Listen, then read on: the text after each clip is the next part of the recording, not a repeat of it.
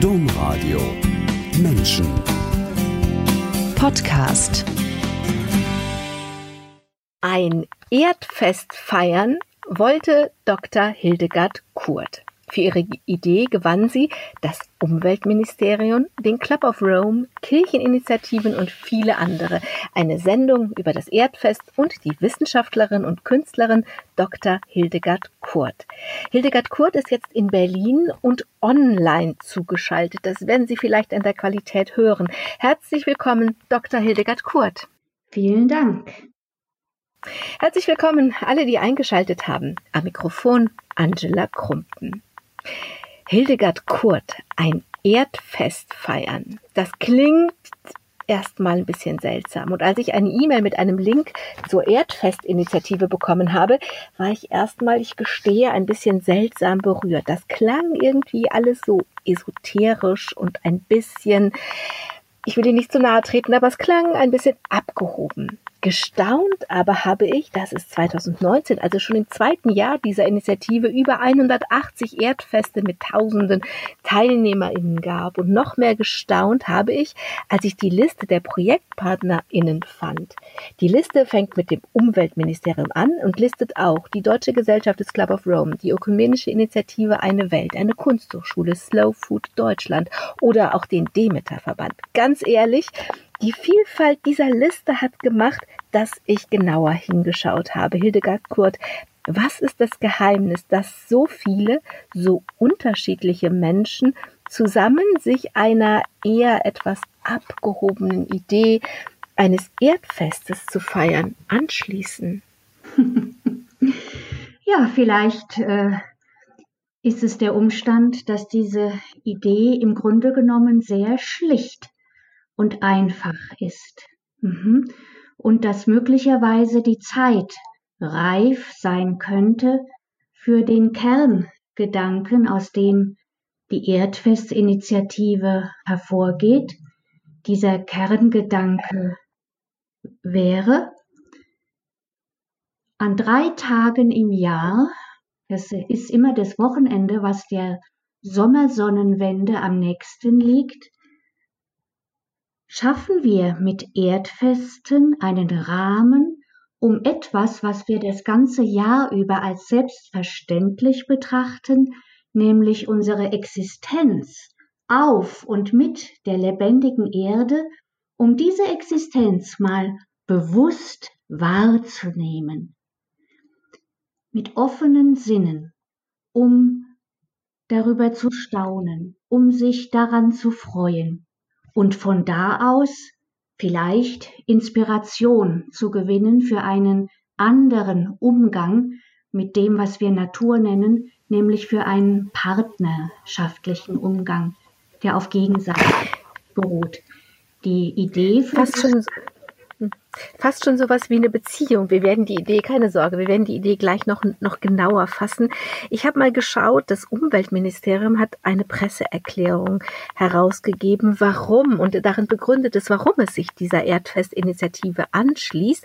Und interessanterweise begründet es mit einer Studie, einer Studie zum Bewusstsein, zum Naturbewusstsein. Und das Umweltministerium schreibt, ein den Kriterien entsprechendes hohes Bewusstsein für biologische Vielfalt kann lediglich bei etwa jedem vierten Deutschen konstatiert werden. Das ist weit von den anvisierten 75 Prozent entfernt. Also diese 75 Prozent, da wollte man hin als Umweltministerium und sagen, also wir hätten gerne, dass 75 Prozent der Deutschen ein Bewusstsein dafür haben, wie wichtig biologische Artenvielfalt ist.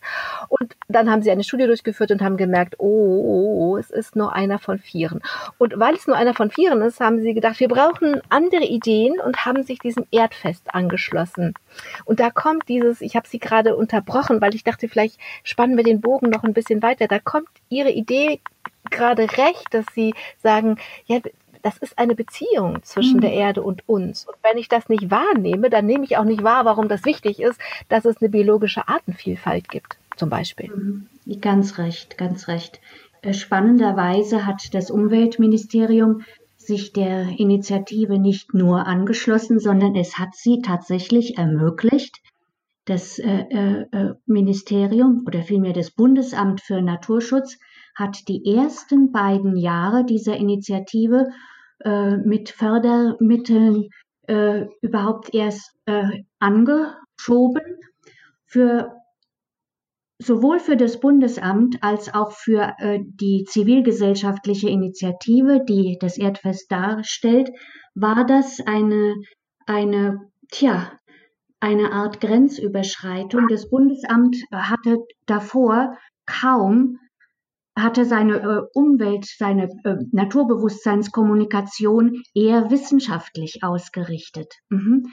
Und nun auf einmal wird eine Kommunikationsform wie die Erdfestinitiative gefördert, die eher, wie Sie es sagen, auf das Schaffen von Beziehungen zielt, also emotional ist und die äh, das Kreative als ein als ein Portal in ein verändertes Naturbewusstsein äh, versucht zu äh, produktiv werden zu lassen.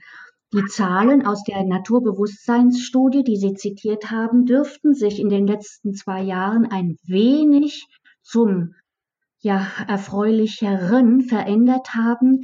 Äh, die Zahlen stammen aus der Studie von 2015. Wir alle wissen, dass seit dem Dürresommer 2018 äh, quer durch die gesellschaftlichen Bereiche das Naturbewusstsein sens äh, sich sensibilisiert hat.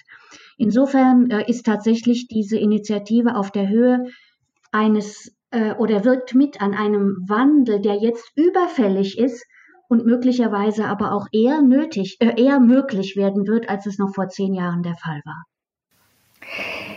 Ein Erdfest, das muss gar keine Veranstaltung sein, also nicht noch ein Event, das auf unsere eh schon viel zu langen To-Do-Listen dazukommt. Wie geht so ein Erdfest? Ja, das Schöne ist, es gibt kein Rezept und es gibt auch keinen Kurator, äh, der äh, diese Erdfeste managt. Erdfeste entstehen überall da, wo jemand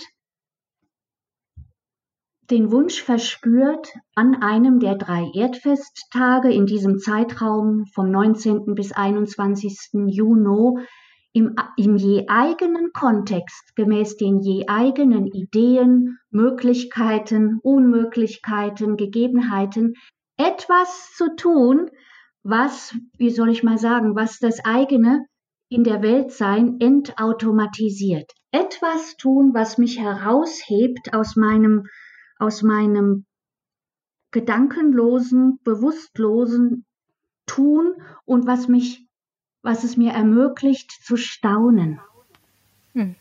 Ich habe mal so ein bisschen einfach jetzt im Vorfeld der Sendung hin und her geklickt und ge getan und gemacht. Und es gibt auch eine Webseite dazu. Und da kann man sozusagen seinen eigenen Moment, seinen eigenen Erdfestmoment als Foto hinschicken. Und da habe ich ein zauberhaftes Foto gefunden. Das ist eine weiße Blüte mit einem gelben, mit einem gelben, ich weiß nicht, was da drin sind, Dolden oder was. Es sieht aber original aus wie ein aufgeschlagenes, geköpftes Ei mit einem weichen Eidotter. Und so ist es auch, so ist auch der, der Titel dieses Bildes, also wie so die Erde, Erde aus dem Ei kommt. Und ich erwähne das jetzt deswegen, weil das Erdfest für sie einfach auch bedeutet, nochmal anders hinzuschauen oder überhaupt hinzuschauen. Also nicht einfach nur spazieren gehen und der Wald ist die Kulisse, sondern einfach mal ganz genau gucken zum Beispiel so ein Ei in der Natur entdecken. Das ist wirklich zauberhaft, das Bild. Das stimmt, ja. Das Bild stammt übrigens von Andreas Weber. Er ist bekannt geworden, er ist Biologe und Philosoph, bekannt geworden durch sein Buch Alles fühlt, vor zehn oder zwölf Jahren äh, erschienen.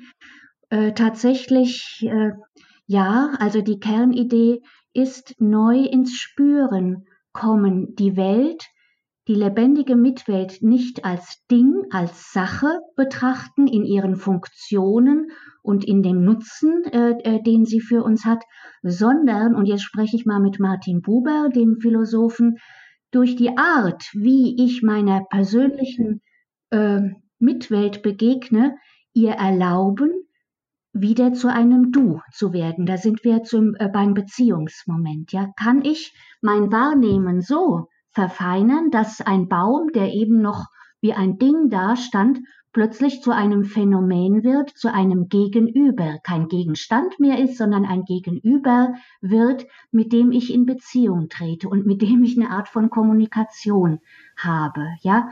Und ja. Mhm. Und ein Gegenüber, das ist vermutlich die Hoffnung, die Sie mit Ihrer Initiative ähm, der Sie mit Ihrer Initiative nachgehen. Ein Gegenüber ist etwas, was ich auch wenn ich eine Beziehung dazu aufgebaut habe, was ich dann auch schützen will, dann ist das ja was Natürliches. Ein, ein Gegenüber, zu dem ich eine Beziehung habe, da will ich nicht, dass es einfach verbrennt, verdorrt, überschwemmt oder sonst was damit passiert.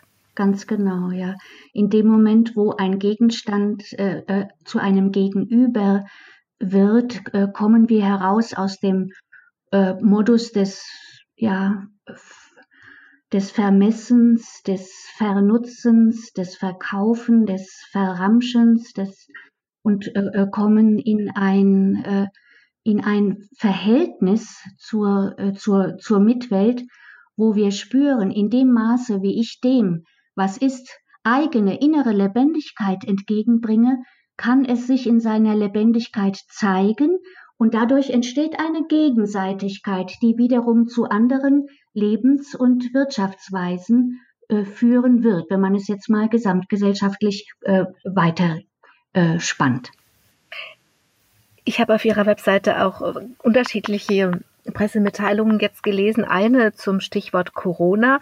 Und da schreiben Sie, unter den Gegebenheiten der Corona-Krise kann ein Ort draußen auch der eigene Balkon sein. Also es geht gar nicht darum, in die Wildnis zu gehen, sondern es geht tatsächlich darum zu sehen, wo dieses Gegenüber, um mit Martin Buber zu sprechen, das Du wird erst am Du zum Ich. Also das würde ja bedeuten, wir werden erst an der Natur, werden wir zum Ich. Also wo dieses Gegenüber überall ist, eben auch auf der Fensterbank oder auf dem Balkon. Ja, ganz genau. Danke für Ihre schönen äh, Fragen und äh, Aspekte, die Sie einbringen, äh, äh, in der Tat. Und wir sagen auch gerne, kein Erdfest ist zu klein. Keines ist zu klein. Und da ist das äh, äh, chinesische I Ging ein bisschen ähm, wegweisend. Das I Ging gilt als eines der ältesten Bücher der Menschheit, das Buch der Wandlung. Und der Untertitel lautet Kleine Tat, große Wirkung. Ja, und wir wissen auch aus der Komplexitätsforschung, äh, äh, die Wirkung, die wir mit unseren Taten in die Welt bringen, die ist nicht mit quantitativen, groben äh, äh Kriterien messbar. So Stichwort Homöopathie, die führt uns das auch vor Augen. Also eine kleine Intervention, wo Bewusstheit in die Welt kommt, Darum geht's. Diesseits und jenseits von Veranstaltungen, wie sie sagte, nicht noch eine Veranstaltung, sondern eine kleine Tat. Und dadurch, dass ganz viele kleine Taten, mehr oder weniger klein, unterschiedlich, äh, äh in, in einem gemeinsamen Zeitraum äh, stattfinden und auch auf der Webplattform erdfest.org kommuniziert werden, kann nicht zuletzt eine auch politische Wirkung entstehen, dass nämlich all diese Aktionen davon handeln, in ein neues Weltverhältnis äh, zu finden, was wir jetzt brauchen, um aus der Klimakrise und aus der gesamten Umweltkrise herauszufinden, tatsächlich die natürliche Mitwelt zu einem Du werden zu lassen. Ja. Hildegard Kurt, in Ihrer Erdfest-Initiative geht es um die Erde und die Natur und die haben Sie eigentlich schon als kleines Kind kennengelernt. Sie waren Teil einer bäuerlichen Großfamilie in einer sehr, sehr fruchtbaren Gegend Deutschlands. Eine wahre Kornkammer und eine Fundgrube für Winzer im Übrigen. Diese Erde war ein Schatz für die Menschen, die in ihr, auf ihr, mit ihr gelebt haben. Eigentlich war sie äh, insofern kein Schatz, sondern es war der Arbeitsplatz. Es war der Arbeitsplatz äh, dieser Menschen und äh, was auch mit überhaupt ermöglicht hat. Also ich bin in den 60er Jahren, habe ich meine Kindheit dort verbracht.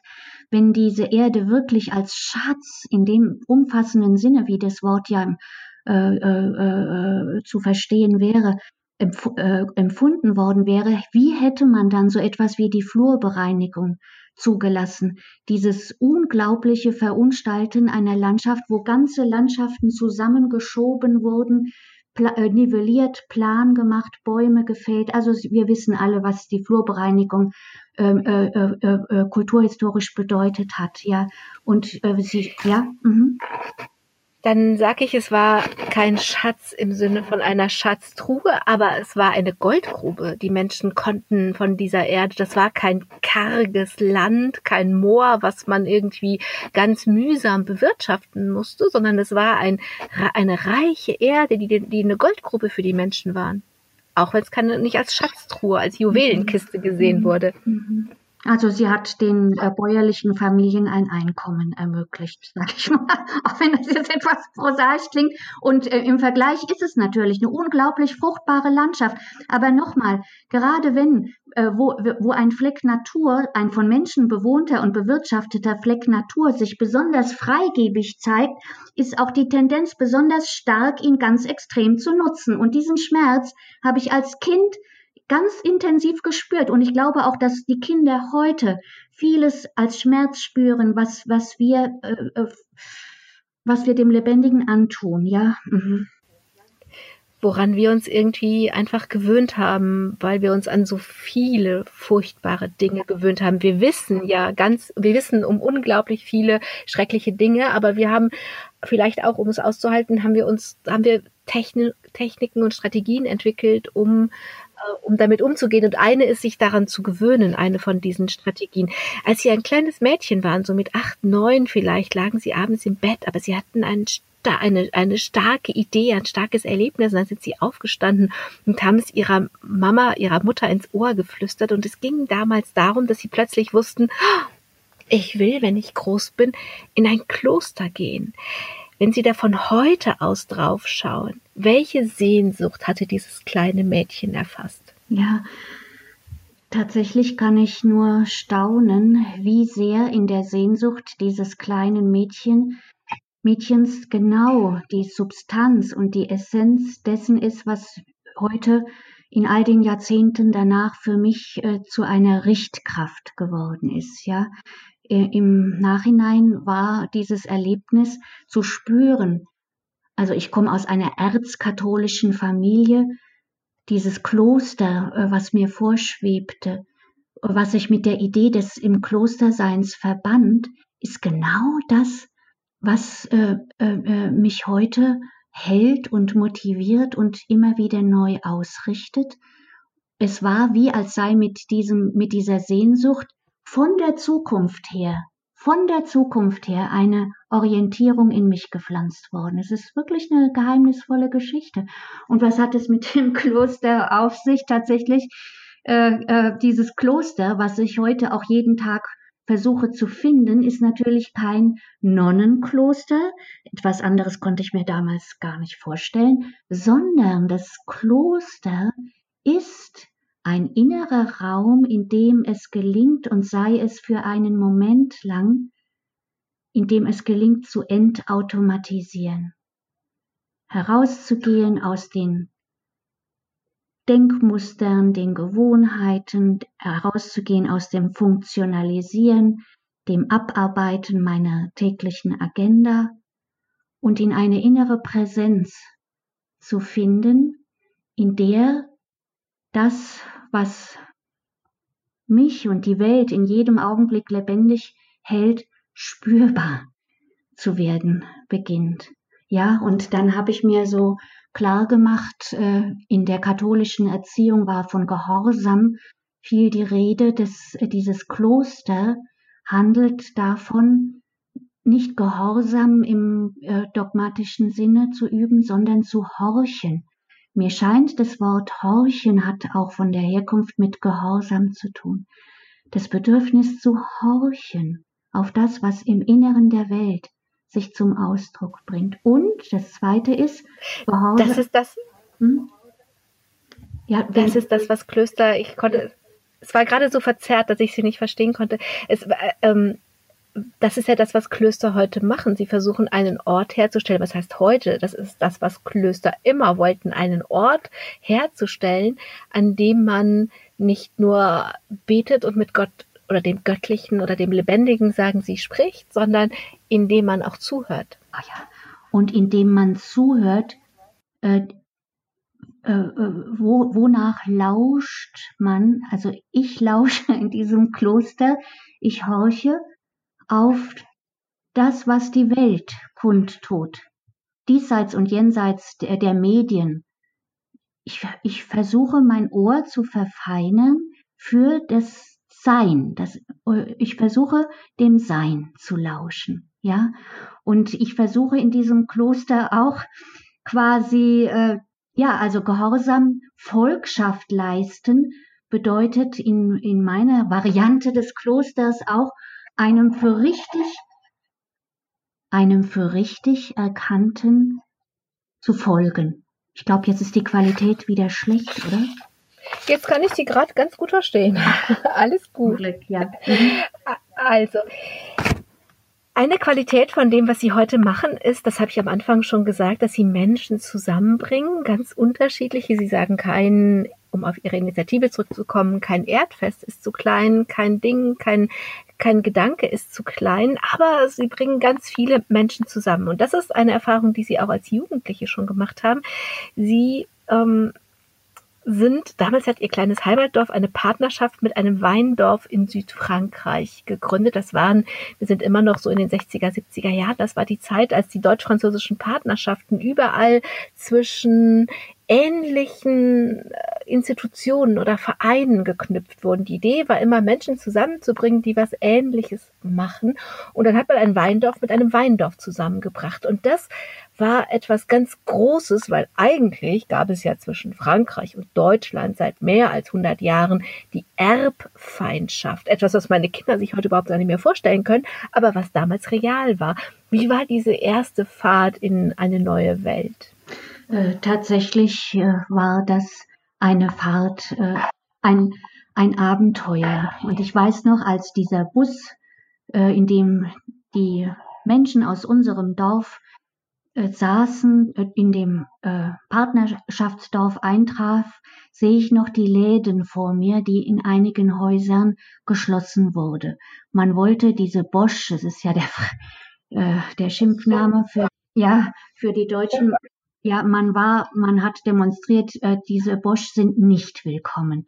Das war ein, eine Tatsache Ende der 60er Jahre. Also wir sehen, äh, pff, die Wunden des Krieges offen, offen, offen und die Erbfeindschaft ist ja, hat ja viele, viele Jahrhunderte an äh, äh, gehalten. Tatsächlich dieses Programm, was ja das Partnerschaftsprogramm zur Versöhnung dieser beiden Länder, was von äh, Charles de Gaulle und Konrad Adenauer initiiert wurde, schon in den äh, Anfang oder Mitte der 50er Jahre, ist eine unglaubliche Erfolgsgeschichte dafür, was mit einem Begegnungsprogramm quer durch die gesellschaftlichen Schichten und Altersgruppen und äh, Milieus äh, äh, äh, verändert werden kann an kollektiven Einstellungen und wie hartleibigsten Vorurteilen damit äh, zu Leibe gerückt werden kann. Es ist wirklich staunenswert.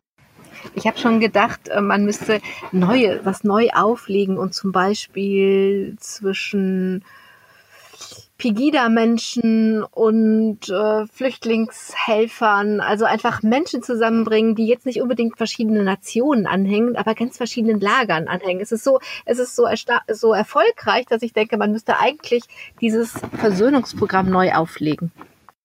Gut, dass Sie äh, dass Sie das hervorheben. Ja, ganz bestimmt, ganz bestimmt. Also nochmal, um äh, nochmal mit Martin Buber zu sprechen, alles wirkliche Leben ist Begegnung.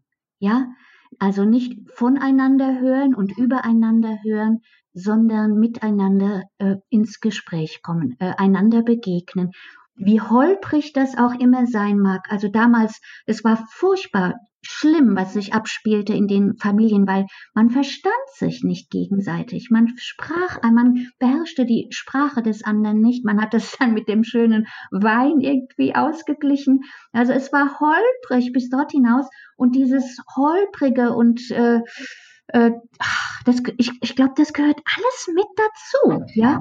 Also die, äh, die, das äh, in, in Beziehung treten und Begegnung schaffen ist bestimmt eine, ein Schlüssel für ein veränderndes halten, der noch nicht äh, äh, angemessen oder den wir vergessen haben, der jetzt wieder mehr äh, zu, in die Hand genommen werden könnte.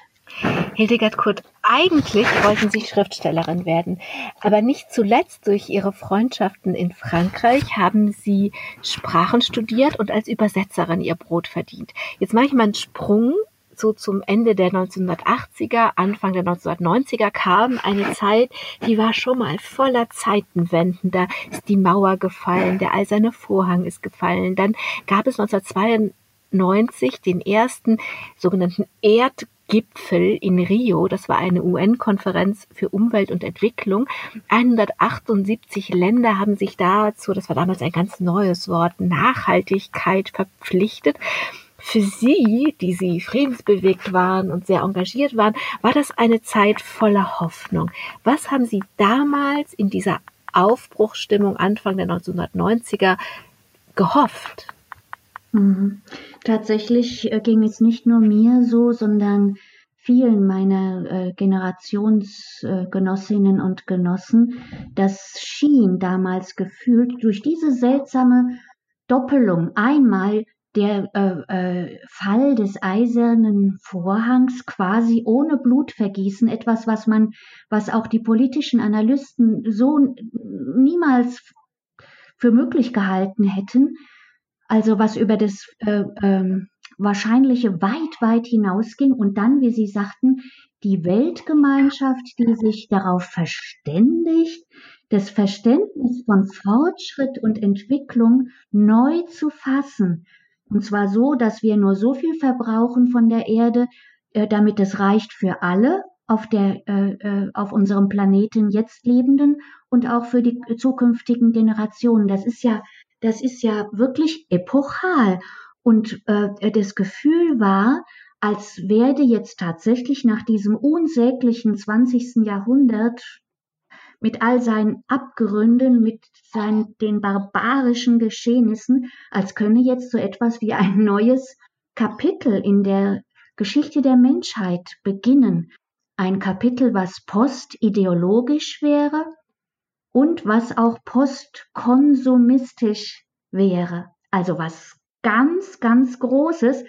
Und dann, äh, ja, und das hielt dieses, diese, dieses äh, diese Betrachtungsweise oder Perspektive, die hielt nur ganz, ganz kurz an. Es war wie, wie, ach, als hätte sich so ein großes kosmisches Fenster kurz geöffnet, ganz, ganz kurz, und danach schon drei, vier, 94 trat das ein, was bis heute äh, anhält, nämlich der Kapitalismus, der jetzt nicht etwa auch, nachdem der Realsozialismus kollabiert äh, äh, äh, war, hat der äh, Kapitalismus nicht etwa an Kraft verloren, sondern er, ist ja, wie wir alle wissen, zum Turbo-Kapitalismus geworden und die Globalisierung, wie wir sie dann heute bis heute erleiden, hat mit, mit voller Kraft eingesetzt. Ja. Mhm. Das was, das haben Sie eben mit postideologisch gemeint, dass eben alle Ideologien ähm, überwunden werden, sowohl die kommunistische als auch die kapitalistische. Und das hat eben diese Hoffnung hat eben getrogen und der Kapitalismus ist zum globalen Turbokapitalismus geworden. Nun sind Sie Nachhaltigkeitsforscherin, also was damals angefangen hat, das haben Sie zum Kern Ihrer Forschung gemacht. 1998 haben Sie in Kulturwissenschaften promoviert, nämlich genau über dieses zweite. Sie haben eben auch gesagt, postkonsumistisch, eine Zeit, in der es nicht mehr um den Konsum geht.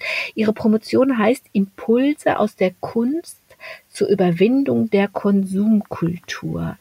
Was haben Sie herausgefunden, wie die Kunst helfen kann, den Konsum zu überwinden?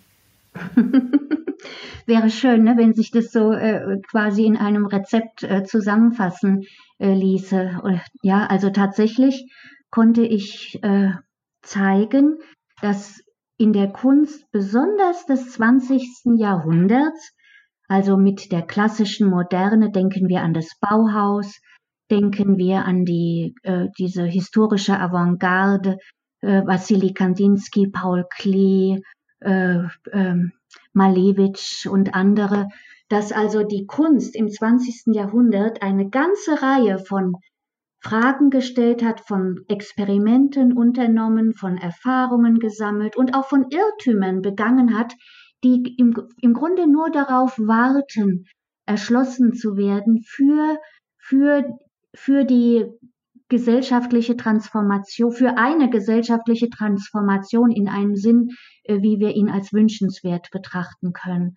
Für mich besonders interessant wurde dann neben den äh, Künstlerinnen und Künstlern der historischen Avantgarde Joseph Beuys, ja, mit seinem äh, Joseph Beuys, der übrigens im kommenden Jahr äh, seinen hundertsten Geburtstag, wir begehen seinen hundertsten Geburtstag, der, das, die, der die, den Begriff und die Idee des Künstlerischen aus dem Kunstghetto befreit hat, indem er sagt, wir alle sind qua Geburt kreative Menschen. Und es kommt darauf an, diese Kreativität zu spüren, sie produktiv werden zu lassen, um aus den äh, zivilisatorischen Sackgassen, in denen wir uns befinden, äh, äh, herauszugelangen. Auf Beuys kommen wir gleich nochmal, Hildegard Kurt.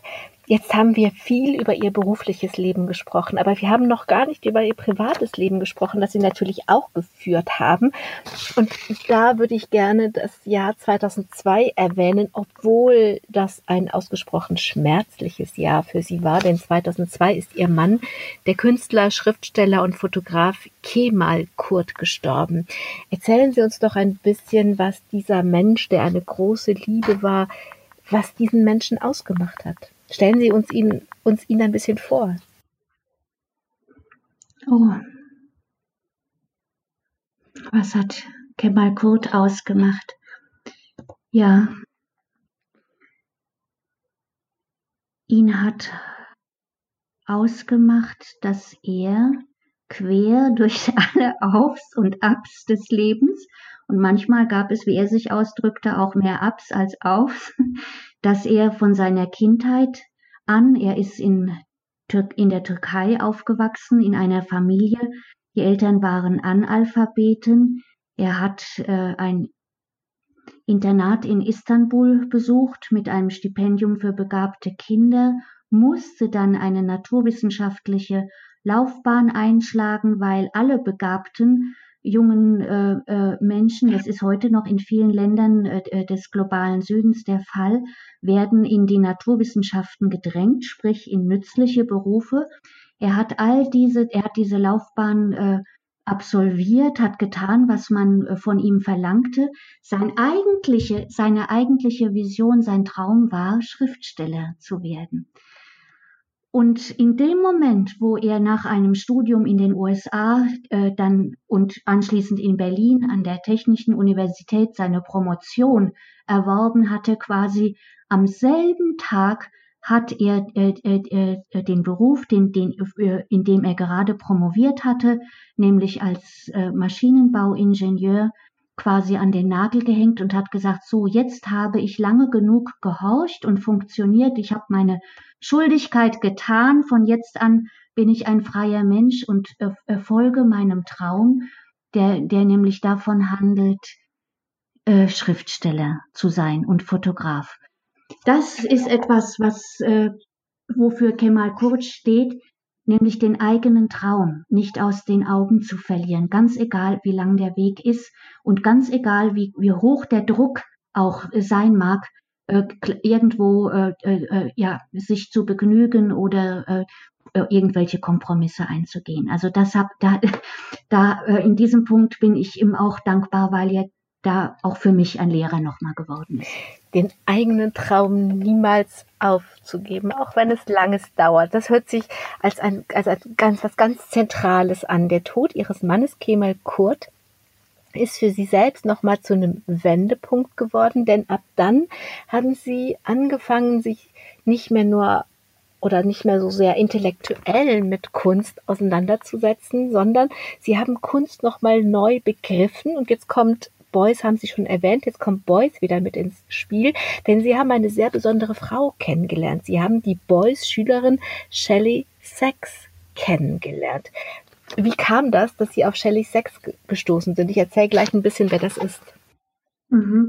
Shelley Sachs äh, arbeitet viel auch, also sie äh, lebt und arbeitet in Oxford, aber sie ist eine Weltenbürgerin oft in Deutschland tätig gewesen und weiterhin tätig. Sie hat mal an, äh, in einem Bahnhofskiosk in einer Zeitschrift, das war die politische Ökologie, einen äh, Aufsatz, einen Essay von äh, gefunden. Da ging es um die Frage, was verbindet die historische Avantgarde in der Kunst äh, äh mit Joseph Beuys und von da aus mit der Idee einer nachhaltigen oder zukunftsfähigen Entwicklung.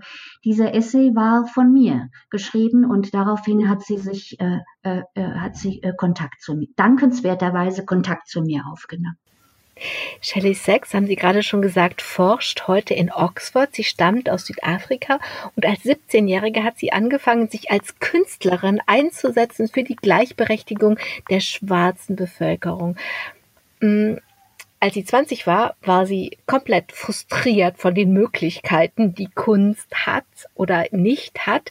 Und vielleicht ohne Beuys kennenzulernen, hätte sie ganz aufgehört, Künstlerin zu sein. Aber in Beuys hat sie oder durch Beuys hat sie dessen erweiterten Kunstbegriff, den haben Sie eben schon angerissen, kennengelernt, dass jeder Mensch ein Künstler ist und dadurch zur sozialen Transformation beiträgt. Wenn ich das richtig verstehe, dann nennt man genau das die soziale Plastik, dieses Wort von Beuys. Und zur sozialen Plastik und zu, zur sozialen Transformation haben Sie als Forscherin viel geforscht. Können, kann man das sagen oder können Sie das sagen, was das, ähm, hm, was die Essenz davon ist? Also wie ich mir das, ohne dass ich jetzt Beuys groß kenne oder ohne dass ich viel mit Kunst zu tun habe, vorstellen kann, worum es da geht, dass eben jede und jeder von uns dazu beiträgt, zu dieser sozialen Transformation? Hm. Hm. Also spannend, äh, wirklich, äh, Shelley hat in den 70ern äh, viel mit Beuys gearbeitet im Zusammenhang mit den Dokumenten in Kassel und ist zwischendurch immer wieder nach Südafrika zurückgekehrt und hat dort dieses Wissen, äh, diesen erweiterten, das erweiterte Verständnis von Kunst und die kreativen Strategien, die damit verbunden sind, sofort in der Praxis getestet, quasi in den Townships mit den Jugendlichen. Das, äh, ich glaube, das hat ihr sehr, äh, hat sehr zu ihrer Prägnanz auch mit beigetragen. Die Idee der sozialen Plastik. Mhm äh, da kommt jetzt ähm, oder äh, und äh, äh, äh, der Ansatz, wir alle sind Mitwirkende an dem, was ist oder nicht ist, mit dem, was wir tun und dem, was wir nicht tun. Da kommt im Grunde genommen wieder dieses äh, äh, dieser innere Raum ins Spiel, den ich als Kind äh, äh, als äh, Kloster erlebt habe, von Shelley habe ich den äh, Begriff zum ersten Mal gehört des inneren Ateliers. Ja, dass also egal, was ich tue in der Welt, ob ich jetzt einen landwirtschaftlichen Betrieb aufbaue oder in einer Waffenfabrik arbeite oder ähm, Kinder unterrichte oder in der Pornoindustrie tätig bin, was immer ich in die Welt bringe, bevor es sich manifestiert, beginnt mit einem Gedanken oder mit einer Denkweise. Es beginnt mit einer Angst oder einer Aggression oder einer Vision oder einem Wunsch oder einer Ambition, also mit einem unsichtbaren Wirkstoff, äh, der, wiewohl nicht sichtbar, doch sehr wirklich ist und äh, in, in diesem inneren Raum äh, den wir als, uns als unseren Bewusstheitsraum äh, denken können, äh, existiert.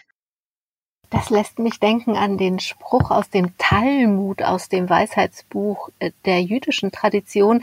Da geht es darum, achte auf deine Gedanken, denn sie werden deine Worte, achte auf deine Worte, denn sie werden deine Taten, achte auf deine Taten, denn sie werden am Ende dein Schicksal. Auch da geht es, geht es, fängt alles mit den Gedanken an. Noch bevor wir überhaupt was sprechen oder gar tun, sind die Gedanken schon wirksam. Ja, ganz genau, ja. Mhm. Und äh, äh, Beuys hat dann auch äh, äh, mehrfach immer wieder seinen Schülerinnen und Schülern eingebläut, hätte ich fast gesagt, äh, dass es darauf an, ankomme, an die Quelle zu gehen, an die Qualität des Denkens, die Qualität des Willens, die Qualität äh, äh, unserer, unseres Fühlens, um von da aus äh, wirksam äh, äh, am Wandel äh, mitzugestalten. Und zwar auf allen Arbeitsfeldern und nicht nur in einem abgegrenzten Bereich, den wir als hohe Kunst äh, klassifizieren. Shelley Sachs hat die Universität der Bäume, University of Trees, gegründet. Und das klingt wieder so ein bisschen abgehoben, aber Bäume sind ja im Moment ungeheuer populär. Also da muss ich nur an Peter Wohlleben und all die Aufmerksamkeit, die er für seine Arbeit, seine Bücher, jetzt der Film bekommt.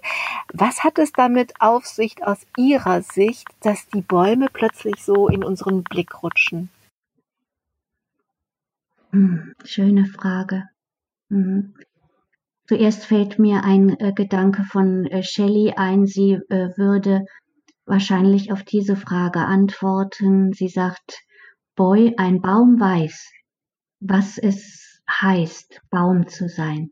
Wir Menschen wissen noch nicht, was es bedeutet, Mensch zu sein. Kommen wir zurück zu Ihnen. Sie haben, das haben wir schon erzählt, als Kind auf einem Dorf gelebt und irgendwie leben sie jetzt wieder in einem Dorf. Das Dorf ihrer Kindheit hatte ungefähr 1000 Menschen und heute leben sie auch mit circa 1000 Menschen zusammen und zwar im Möckernkiez in Berlin. Das habe ich mir ein bisschen angeschaut. Der Möckernkiez ist eine Genossenschaft, der hunderte Wohnungen gehören und diese Wohnungen liegen in Berlin ganz nah an einem Verbund von zwei oder drei, das habe ich nicht genau verstanden, Parks und dieses, ja, der Möckernkiez ist ein Wohn- und ein Lebensprojekt. Eines, in das Sie Ihr ganzes Geld, Ihr Erbe, Ihr Vermögen reingesteckt haben. Warum wollten Sie gerne im Möckernkiez leben? Ja, also der Möckernkiez ist, äh, hat nicht 400 Wohnungen, sondern 400, nicht 100, sondern 480. Ich weiß Hunderte, genau. Ich wusste genau. Ja, ja genau. Ah, ja. ja. Er ist, er ist das größte Wohnungsbauprojekt in der Republik oder vielleicht auch darüber hinaus, weit darüber hinaus. Äh, bei mir begann das nach dem gescheiterten äh, Klimagipfel 2009 in Stockholm da lag ich zu Hause deprimiert auf, äh, auf dem Divan und äh, spürte meine Wohnung, das war die ehemalige Familienwohnung, ist überhaupt nicht energieeffizient. Äh, meine eigene Lebensweise passt vorne und hinten nicht zu meinen äh, Werten und zum für nötig erkannten. Und wie das manchmal so ist, wenn man dann selber äh, äh, zu einem zu einer Suchenden wird, äh, äh, erfuhr ich davon, dass, ein, dass sich eine Genossenschaft gebildet habe in Kreuzberg, die ein Areal kaufen möchte, dem Senat abkaufen möchte, um ein nachhaltiges Wohnquartier zu errichten, nämlich äh, ja von der Architektur her nachhaltig, äh, ohne ähm, äh, wie heißt es barrierefrei, äh, generationenübergreifend und äh, sozial integrativ. Also äh, sprich äh, äh, ein Paradies auf Erden, ja. ja, und dieses, äh, diese äh, Bürgerinitiative, es war eine Bürgerinitiative, die startete 2007, 2009 wurde sie zur Genossenschaft. Anfang 2010 wurde ich Mitglied, äh, Mitglied Nummer 306. Wir wollten war Ende 2012 unsere 480 Wohnungen gebaut haben. Das Ganze wuchs sich aus zu einer sch äh, schlimmen, schlimmen Odyssee. Äh, es war zwischenzeitlich wie ein Titanic-Unternehmen. Wir waren kurz vorm Untergang, weil stellen Sie sich vor, ein so großes ähm, Wohnungsbauprojekt zu realisieren, mitten auf dem kapitalistischen äh, Baumarkt dieser Metropole. Die, äh, die Akteure waren integer, sowohl menschlich als auch politisch, aber die, in, in der, äh, die, unsere, unser Vorstand, dem fehlte einfach äh, das Fachwissen eines Baulöwen. Und dadurch sind wir um Haaresbreite wie die Titanic dem Untergang entronnen, ja. Und wir zogen nicht 2012 ein, sondern Anfang 2018, also sechs Jahre später. Und äh, gleichzeitig jetzt, äh, wo wir hier leben, und ich äh, gerade noch äh, ein, also viele haben, äh, haben die Hände über dem Kopf zusammengeschlagen. Wir waren mit dieser Genossenschaft in den schlimmsten Phasen des Gespött der Stadt. Man hat gesagt, hier sind Gutmenschen, die können nicht rechnen und meine Geschwister, äh, die ich sehr äh, ehre und schätze und die mir auch zwischendurch mit Krediten geholfen haben, weil das natürlich teurer wurde, als wir dachten. Der, äh, mein älterer Bruder sagte, wir kennen ja alle das Bermuda-Dreieck im, in, in der Karibik, wo die Schiffe versinken. Und hier, der, der Möckernkiez ist am Gleisdreieck. Er sagte gerne, beim Bermuda im, am Bermuda-Dreieck werden die Schiffe versenkt, am Gleisdreieck werden die Gelder versenkt. also ja. es war eine Kraftprobe der Zivilgesellschaft, aber äh, sie ist äh, geglückt. Ja, ich habe das ein bisschen nachgelesen. Also es ist wirklich tatsächlich abenteuerlich. Am Anfang ging es um 80 Millionen, dann sind die Baukosten gestiegen. Es gab 120 Millionen. Sie haben dann tatsächlich ähm, sich professionalisiert. Sie haben eine leicht veränderte Struktur geschaffen und haben dann Menschen in den Vorstand geholt, die eben diesem Projekt auch fachlich wirklich gewachsen waren und haben dann ja die Kurve tatsächlich bekommen. Und jetzt haben Sie schon von diesem ja, das ist ja nicht nur ein Abenteuer, das ist ja ein Drama gewesen, das sich da entfaltet hat, erzählt. Und ich habe mich beim Lesen gefragt, nur beim Lesen habe ich gemerkt, dass ich Herzklopfen bekomme, wenn ich mir das vorstelle. Und wer je in einer WG gewohnt hat, der weiß ja, wie anstrengend das sein kann. Aber in so einem Projekt zu sein, dran zu bleiben, dabei zu bleiben, es durchzustehen, das wird ja nicht leichter, wenn man, wenn es um 120 Millionen dann auf einmal geht. Wie, was hat es Ihnen denn ermöglicht, dabei zu bleiben? Ja, das ist eine gute Frage. Ja, tatsächlich, einige konnten nervlich diese Unsicherheit, die sich über Jahre hinzog, nicht verkraften und mussten deswegen leider aussteigen. Und äh, bei mir war, äh, mir hat geholfen, ich hatte immer, ich habe das nicht gesucht, sondern diese Idee ist zu mir gekommen, äh, zu einem Zeitpunkt, wo, wo etwas in mir suchte, aber dann ich, äh, ist, äh, war ich halt offen und empfänglich für die Idee. Und ich dachte immer, wenn das Leben mir diese Idee herangespült hat, es ist nicht aus meinem Kopf, aus meinem Grübeln entsprungen, sondern es wurde mir herangespült und deswegen konnte ich auch äh, mich eher, äh, äh konnte ich dem eher vertrauen. Und eine Kernlehre, äh, die würde ich äh, ganz kurz benennen. Und zwar, wir haben begonnen als Idealisten und sind als Idealisten quasi, wir waren also der Abgrund der war da. Dann kamen die Realisten. Die haben uns gerettet. Ja? Ja? Und jetzt kommt die Pointe. Wenn Sie etwas wirklich und tragfähig Neues in die Welt bringen möchten, können Idealisten das alleine nicht schaffen. Realisten aber auch nicht, weil kein Realist überhaupt die Sache in Gang gebracht hätte. Das, dafür brauchte es die Idealisten. Das heißt, eine Lehre ist, wir, äh, es braucht eine Wert, ein wertschätzendes Miteinander von Realisten und Idealisten, um transformativ Neues äh, zu verwirklichen. Das scheint geglückt zu sein. Nun bin ich am Niederrhein weit weg, aber wenn ich irgendwie in die Nähe von Berlin arbeiten, dort arbeiten müsste, so würde ich mir den Möckern-Kiez wohl angucken. Das klingt alles sehr verlockend. Bitte kommen Sie. Kommen Sie. ja. Am Ende dieser Sendung möchte ich gern zurückkommen zu Ihrer Erdfest-Initiative. Das ist nach all dem, ich habe einfach versucht, so kleine Spotlights auf Ihre eigene Entwicklung zu setzen. Da könnte man jetzt äh, viel, viel, viel mehr zu sagen. Aber vielleicht ist wenigstens der rote Faden deutlich geworden.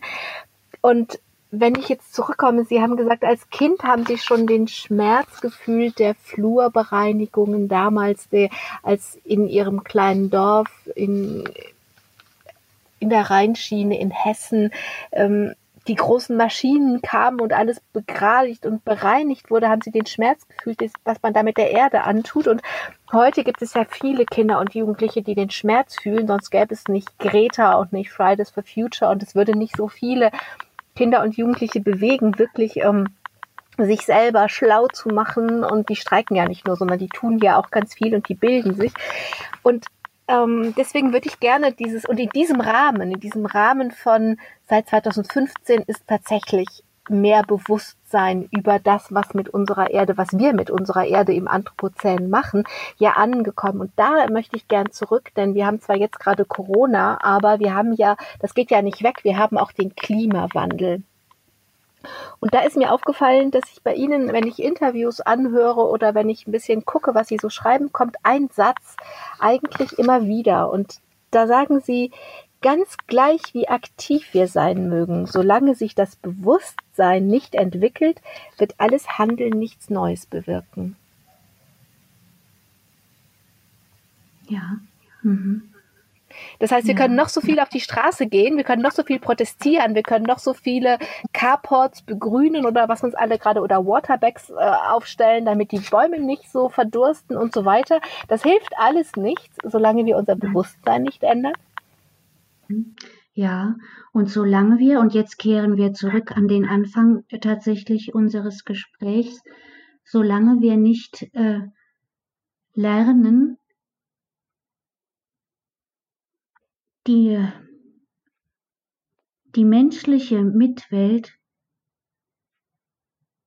als lebendiges Gegenüber im eigenen Recht und in eigener Würde wahrzunehmen, zu spüren, zu respektieren, solange wir nicht lernen, von der nichtmenschlichen Welt, die ja diesen Planeten so viel länger bereits bewohnt, als wir es tun,